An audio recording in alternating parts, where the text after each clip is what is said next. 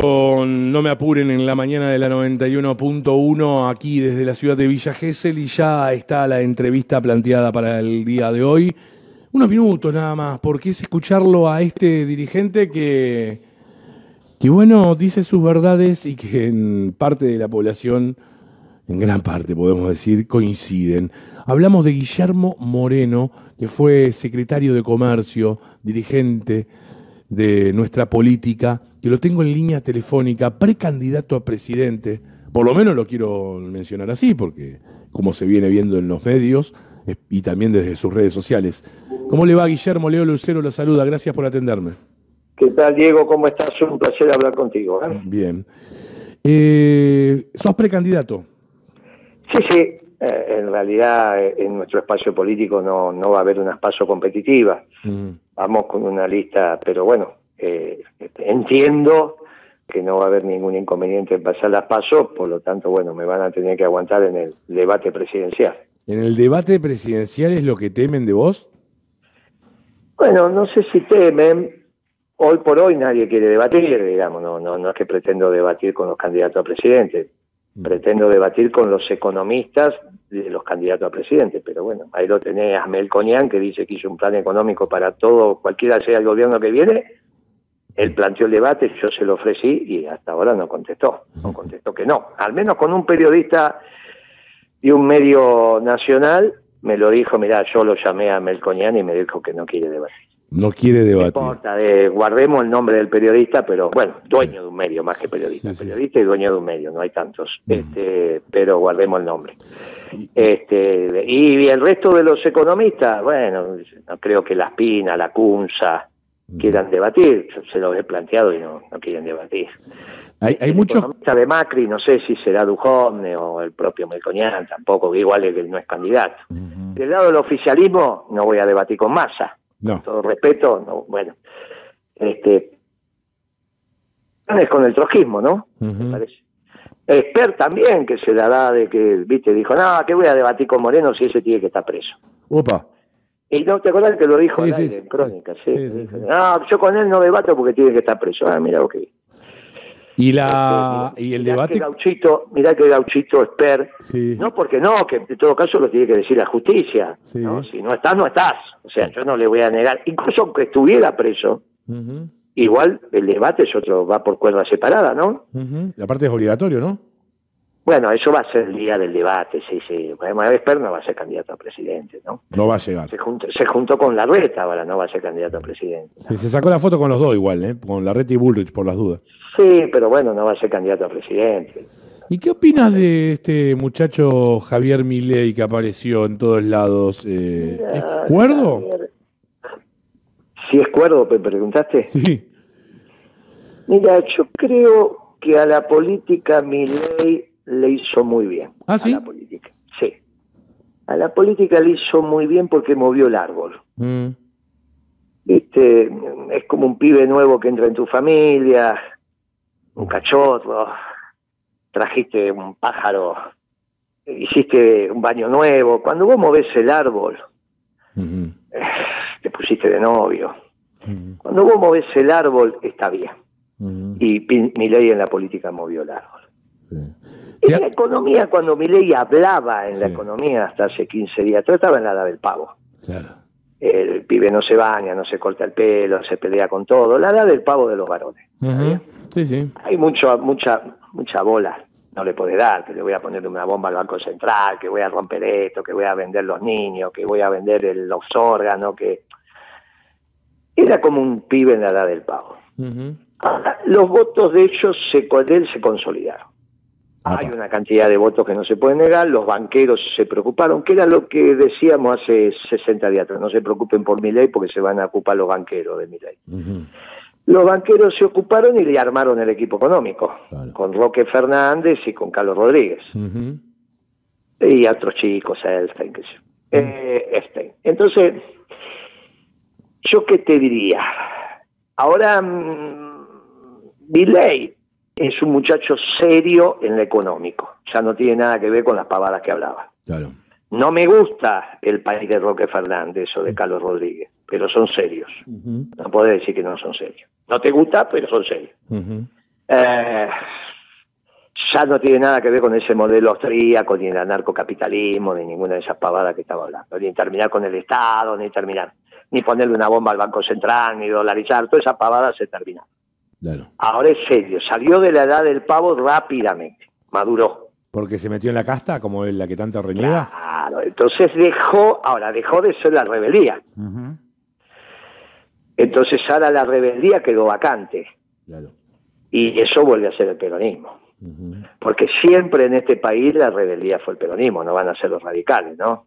No. No, no vas a pensar que los radicales son los rebeldes de este país. ¿Y los socialdemócratas, como me lo definiste en la entrevista anterior hace dos años de Alberto Fernández?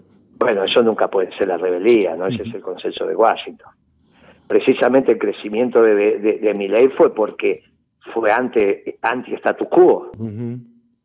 Eh, en realidad estás, los dos son los 90, Alberto Fernández y Milei son los 90 porque son el consenso de Washington. Uno es Felipe González, que en este caso es, es, Alberto Fernández, y Milei tirando más para, para la Margaret Thatcher en el límite, si bien está bien para ponerlo de alguna manera.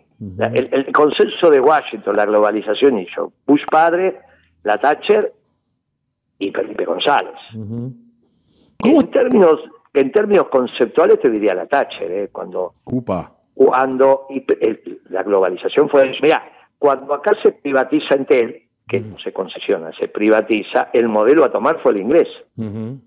Y casi todos los modelos que se utilizaron desde el Banco Mundial, que fueron los que como asesoría venían para acá, eh, digamos, bueno, vas a pensar que la señora Alzogaray fue la que privatizó Entel, esa fue la que firmó digamos, los equipos técnicos atrás de eso eran los que tomaban como doctrina lo que había hecho la Thatcher. ¿Está bien? Claro. Eh, que fue la primera que empezó a desestructurar los estados y rompió la globalización. Bueno, vos sos muy joven, no te vas a acordar de eso, pero bueno. Algunas cositas me acuerdo, algunas cosas. Bueno, obviamente te acordás de la guerra en Malvinas, pero en términos económicos estamos hablando de esto. Sí, sí. Este, eh, eh, la globalización en términos doctrinarios es la escuela austríaca. Y eso es la Thatcher y Felipe González, uno socialdemócrata y la otra neoliberal. Y acompañado por Bush padre, que bueno, un personaje interesante para Estados Unidos, no tanto como el hijo, ¿eh? más interesante fue, fue Bush hijo, o Reagan, digamos, fueron tipos interesantes para Estados Unidos, no para nosotros, pero bueno. Guillermo, yo quiero aprovecharte porque nosotros desde un pueblo por ahí, como es Villa Gesell, miramos la economía desde otro lugar. ¿Qué país les...? Vos me decís que yo iba a veranear a un pueblo. No, yo cuando iba a Villa Gesell quedaba deslumbrado. Claro, pero miramos, no estamos en la rosca, no por más que yo tenga el programa Vuelta de Rosca, no estamos en la rosca nacional de saber ¿Qué país Iba al camping, che, iba al camping donde terminaba la 3, como donde empezaba la 3, no me acuerdo, un camping ahí que eh, puede ser. íbamos a veranear a Gesell, se debe seguir estando. Sí, hay camping para tirar arriba, todavía seguimos teniendo los camping. Pero te hago una pregunta, ¿qué país va a agarrar el presidente que venga? Y depende, yo creo que tenés que estar preparado para cuando si ganan ellos que Melconian empiece a hablar de sincerar la economía. Mm, Entonces, entre que ganaron la elección y asumen, te van a decir, te van con cara de circunspectos después que ganaron la elección. ¿eh? pero hay que sincerar la economía y ahí ajustaste el sitio. Ahí es donde perdieron los sectores populares. Claro. Una cosa es que el peronismo ordene esto, este desastre que hizo este gobierno socialdemócrata. Y otra cosa es que esto lo ordene una bestia como Melconian. Claro. Eh, eso va a ser, eso va a ser gravísimo para los sectores populares. Por eso yo no cejo de pedir que nos pongamos de acuerdo los peronistas, no en este gobierno, este gobierno no es peronista. ¿Y eso eso que pide Schiaretti de un amplio frente peronista, un amplio... No, bueno, esos son ellos. Mm. Se equivocó Schiaretti, se equivocó. Yo lo tenía, vos imaginate que yo lo conozco a Schiaretti, es un hombre más grande que yo, pero era una de las referencias de juventud peronista. También no una referencia que podía, pero es una. Schiaretti debe tener setenta y pico de años ahora, no me acuerdo, pero setenta, setenta y pico debe tener. Buscalo ahí, que alguno de los tuyos lo busque. Me debe llevar cinco o seis años. O sea, era de los grandes cuando nosotros estábamos en Juventud Peronista. y, terminar así me parece que no, no, no está bien. No está bien. Se, equivocó, se equivocó, se equivocó. Yo creo que no es lo que quiso decir, le salió mal. Este, siendo contador se tendría que haber dado cuenta que si él quería ser un frente con Cambiemos, obviamente los de Cambiemos le iban a decir que quería entrar en Cambiemos. No es lo que quiso decir, ¿eh? Sí, sí. Él quiso decir, bueno, el frente que yo tengo en Córdoba, yo tengo un frente en Córdoba que puede ser ganador.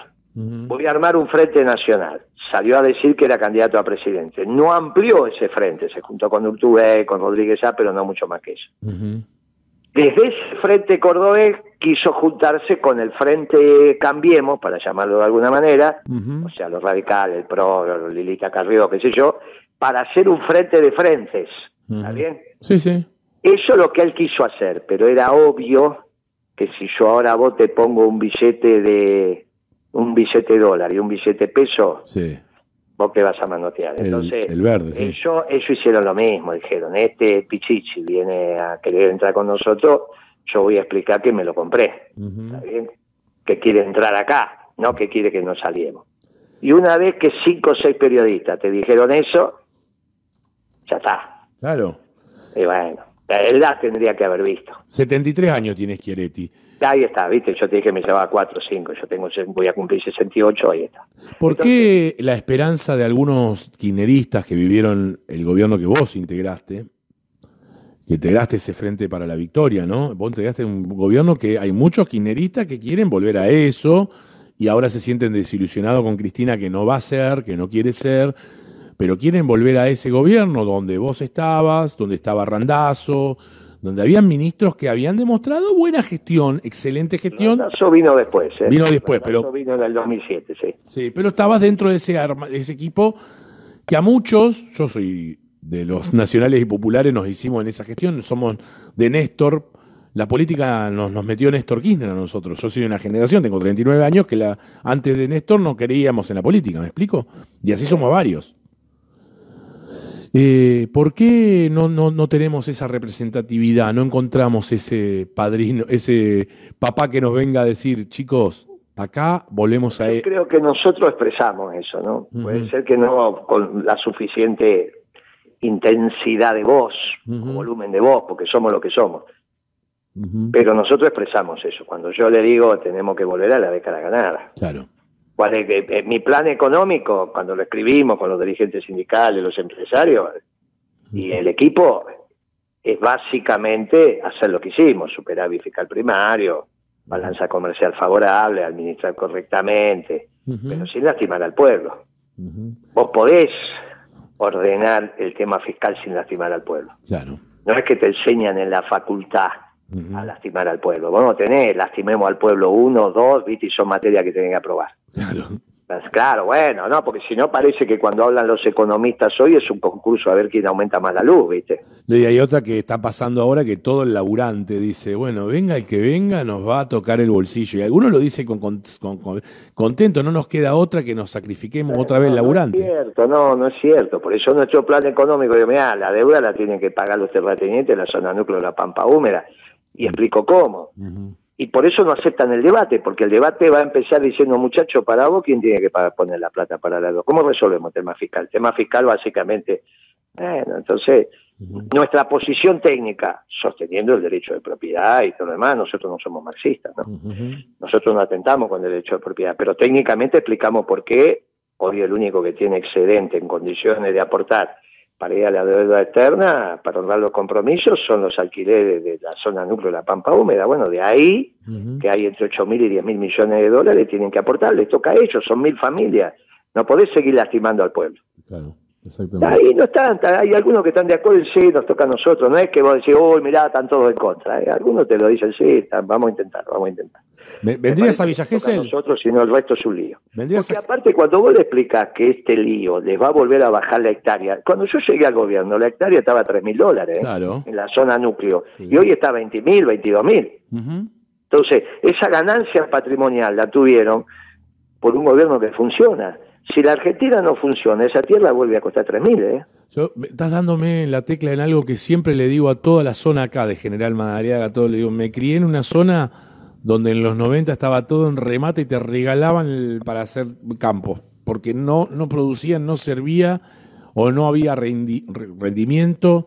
Estaba en quiebra el campo de la región. Estoy hablando de acá, de la zona gaucha, ¿no? De Madariaga, por ejemplo. Sí, esa, es una- esa es zona ganadera, ¿no? Esa no es, no es la pampa húmeda que estoy hablando yo. Sí, sí, pero bueno, Estoy estaba- hablando de la zona núcleo, o sea, para arriba, no para abajo de Sí. Buenos Aires. Sí, sí, sí. Yo estoy hablando de exaltación de la cruz para arriba. O sea, ahí es zona ganadera, ahí es el- el- el- el- el- esa es una zona, ahí no vale es una hectárea ni ahí, no. ahí no vale eso. Bien. La zona núcleo donde vale 20, 22. Pero esa es la tierra más productiva del mundo. Lo que vos me estás hablando de Madariaga, esa es la, la invernada, digamos, ¿no? Sí, sí, sí. Igual Conocés. no, es que son monedas lo que vale, ¿no? No. Pero no es lo que yo estoy hablando. Yo estoy hablando para arriba, digamos, para el sur de Santa Fe, desde Exaltación de la Cruz Pilar, digamos, para arriba, sur de Santa Fe y un poquito con. Bien, bien. General Ville- rectángulo que es la zona núcleo de la Pampa, Pergamino, Roja, Villega. este, el- está bien, este, el- el Chivilcoy, Ujú, este, Chacabuco, estamos hablando de eso. La verdad, Este, eh, Venado Tuerto, estamos hablando es, ese rectángulo que son las tierras más productivas del mundo. se puede. Ahí estamos, con eso te alcanza, no, no, te alcanza y te sobra. Después es ordenar la cosa bien. Si vos encontrás a alguien que quiera debatir con el peronismo, yo encantado. Con el trotskismo ya debatí, obviamente que podamos seguir debatiendo. Son los únicos que aceptan el debate. Después cuando vos le decís, muchachos, ustedes atentan contra el derecho de propiedad, no me hablan de la patria trotskista. Claro, sí. Me hablan los desajustes del peronismo. Dicen, no, el peronismo ya gobernó, ahora nos toca a nosotros. Bueno, ¿cuál es tu idea? Suponete que te toque a vos, ¿cuál es tu idea? Sí, sí. Y el otro día en un debate me dice, no, porque nosotros vamos a poner el 82% móvil. Pero no es cierto, en la patria trotskista no hay, no hay jubilaciones móviles porque no hay inflación. Según vos no va a haber inflación. Bueno, ahí se les desordena la cabeza y no te cuentan lo que es la patria trotskista, ¿viste? Sí, sí. No te la cuentan, digamos, te cuentan una película este, que, que no es lo que ellos tienen como ideal, te la esconden, te esconden el ideal de Trotsky para cómo están planteando la patria. Moreno, Nosotros discutimos con el orgullo de la patria peronista, sí. no, no, porque sé que tenías ahí poco tiempo y por eso, antes que me, me, me reten tu, tu prensa, eh, la, la que te pregunto, ¿vendrías a Gessel? Sé que hay intenciones de armado tuyo acá en esta ciudad. Eh, eh, si vamos a hacer todo, todo, todo el partido de la costa y todo lo que tiene que ver con Pinamar y todo lo que tiene que ver con, con General Pueyrredón y todo lo que tiene que ver con Alvarado, que toda la costa, digamos, se va, se va a armar, sí, lo estamos armando, no va a haber ningún inconveniente, al contrario, hay compañeros dispuestos, así que vamos a hacer todo un recorrido por ahí. Y la última, ¿la inflación se baja dolarizando? No, no, esa es una pavada, esa es la época que mi ley era adolescente, Claro. estaba en la edad del pavo, ahora ya le pusieron los banqueros, ya está. Ya está, ya Ya, ya está. está. No, vos imaginate que los banqueros, la mercadería de los banqueros son los pesos, no los dólares. ¿eh? Ah, sí. La mercade es muy fácil de entender. La mercadería de los banqueros argentinos que son los que mandan, Ujú. te guste o no, van, van, manda el macro, el Galicia, esos son los pesos. La mercadería de los bancos norteamericanos es el dólar. Pero los bancos norteamericanos en la Argentina, si yo te pregunto cuál es, vos me decís el City, bueno, pero eso no. Eh, No. mandan los banqueros nacionales y eso, la mercadería que tienen son los pesos. ¿Entendés? Por eso se iban a hacer cargo de Milei. Bueno, ya se hicieron cargo de Milei, ya le pusieron a Roque Fernández, le pusieron a, a- a Rodríguez y ellos ven la economía desde el dinero. ¿Qué dinero? Los pesos, por eso los que ganan son ellos. Te No, agradezco. el- quédate tranquilo que ya no te preocupes por eso porque ya los banqueros se hicieron cargo. Bien, no quiero eh, abusar más y te agradezco la Ahora, gentileza. dejó de ser la rebelión. Ahora todos los pibes, sobre todo en Villa Gesell, Sí, y ahora quién los expresa. Vos. Que alguien tiene, y bueno, alguien tiene que expresar la rebelión. Te mando un abrazo grande y sí, lo expresamos nosotros. Te mando un abrazo y gracias por la gentileza de la Ellos nota. ya son el status quo, como siempre. Ellos Un abrazo, ellos- amigo, hasta luego, Hasta gracias luego. por la charla. Gracias. La casta, ¿eh? La casta política, eh, eh, eh, lo dice Moreno, ¿no? La casta ahora es mi ley también, ¿no? La casta es mi ley.